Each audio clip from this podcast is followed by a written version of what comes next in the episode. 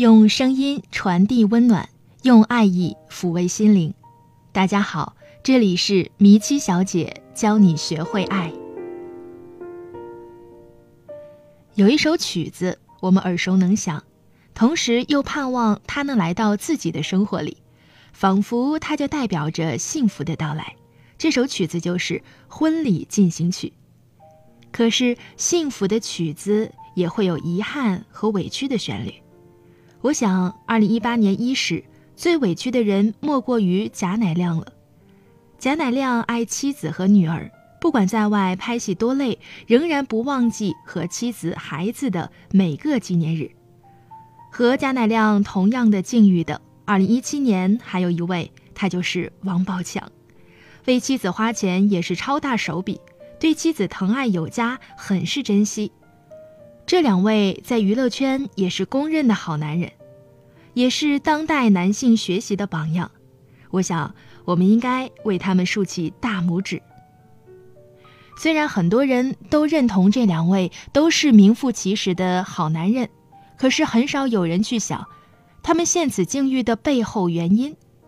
在米奇小姐看来，这两人都犯了一个致命的错误，那就是在爱情里委曲求全。下面，米奇小姐为广大姑娘们总结了委曲求全的五个表现。第一点，付出的比对方多得多。在爱情里，总是积极付出，不求任何回报，毫不夸张地说，几乎是把自己献给了爱情。通常找的另一半呢，也是自己真心喜欢的，这就形成了一种不对等的爱情现状。一方在付出，一方在索取和享受，而不怎么懂得付出。长此以往，要么是付出的一方觉得爱的累、爱的卑微，要么是享受的一方觉得有压力、被束缚，最后的结果都不会特别好。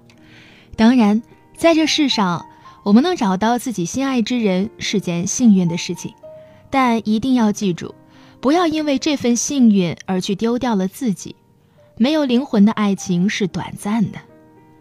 不知道有没有姑娘像我说的这样？如果是这样，米奇小姐要提醒你，好好思考一下，你到底要什么样的爱情？如果你认为这不是你要的，那就勇敢地迈出一步，去更广阔的世界走走吧。我们接着往下说第二点，为了爱情放弃了很多自我的东西。人就如树叶，世上没有两片相同的树叶，同样也不会有一样的人。每个人都有自己的喜好和厌恶，有很多的自我特质。那么，当你遇到怎样的较量，才舍得放弃自己所爱的东西呢？这也许只有一种情况，那就是为了所爱的人而放弃。抛开自我，其实是一种高于爱情的大爱。可是却往往忽略了抛开的来源，这个来源就是自己。为了爱情而掏空了自己，那请问，真正到了掏空的那一天，你该怎么办呢？说这些不是鼓励姑娘们遇到爱情后别付出，别想着对方，是为了呀，让姑娘们拿捏一下自身的重量，爱情的重量，给两者一个平衡。相信自己和爱情等重才是最有默契的，才能相伴走得更长远。说完了自我，我们再来谈一下为了爱情而放低姿态的话题，这也是表现的第三点。很多姑娘遇到了爱情，就会无意识的运用鸡汤，比如知性、大方、懂得宽容和迁就，以及做一个精致的女孩和女人等等。被鸡汤迫害的女子有千千万，她们有的从一个猪猪女变成了一个伪精致的女人，装的苦不堪言；有的明明心眼不大，爱吃醋，却非要把自己扭曲成一个大方的女人，回回把自己弄得很是憋屈。其实鸡汤之所以这么写，一来忽略了很多外界的因素，它的出发点只有你自己，这就像。我思故我在的感觉。二来呢，这么写也是有前提的，是你遇到的人也是如所写的鸡汤一样，这样姑娘再去喝这些鸡汤才是得当的。姑娘们始终要记住，爱情不是需要你去低着头、驼着背去恳求的，你没必要放下你的姿态去换取一份所谓爱情的长久和平衡。低着姿态去求人的，注定会沦落为爱情里的乞讨者。这样的爱情，都已经让一个人丧失了自爱之心，真心是不划算的。第四点表现就是委曲求全的一方有依赖性。爱情里的保全是无论如何也要保住和心爱之人在一起的权利。这就好比很多人尽管觉得老板很坑爹。都不会拍桌子走人，原因是对老板有所求，他们必须依赖老板的工钱才能生存。爱情其实也是一样的，求全者对被求全者其实是有精神依托和爱情寄托的。具体讲的话，可以这样理解：举个生活中的例子，琪琪呢有个大学舍友叫妮妮，女孩长得不错，身材也纤细。后来找了个男朋友，长相俊俏，身材中等，看着很是般配。可是过了一段时间后，舍友们发现，妮妮不断给男友买衣服，还是用和他们借的钱买，有时还会跑去男生宿舍楼下给男朋友送饭，也会在男朋友打游戏的时候大半夜不睡觉等着，甚至男友不陪她去吃饭，她就在宿舍饿着。两人闹分手了。刚硬气不过两秒，就又打过去电话给男友道歉求复合。舍友们纷纷不解，一个大大的“至于吗”悬在脑海里。但是妮妮从不抱怨，她最开心的就是别人夸她找的男朋友帅。不难看出啊，虽然妮妮受了委屈，可是她并不和别人抱怨，在她看来，男友的帅气高于一切。她将自我的虚荣心寄托在了男友的帅气上，认为这样的爱情让自己有面子，所以，在闹别扭后一如既往的求复合，说白了就是依赖着对方带给她的一些满足感。后来毕业了，两人闹得很不愉快，就分手了。这样的结局很合乎情理，因为依赖不是爱，只有独立的两个人互相成就着彼此，才能修炼成。真正的爱情啊！说了这么多，米西小姐来告诉姑娘们一个最内在的表现，那就是爱情中委曲求全的人的好胜基因更强大。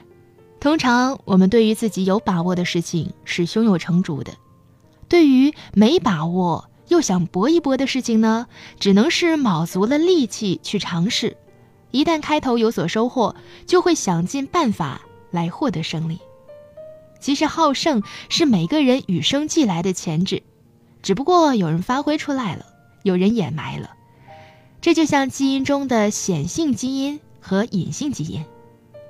生活中很多爱情的实际关系里都掺杂些许的好胜心，也可以理解为不甘心。试想，一段自认为上乘的恋爱关系，你舍得让它中途夭折吗？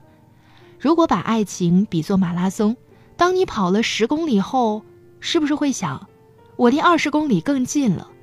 当你真正跑到了二十公里，你就会想，胜利离我更近了。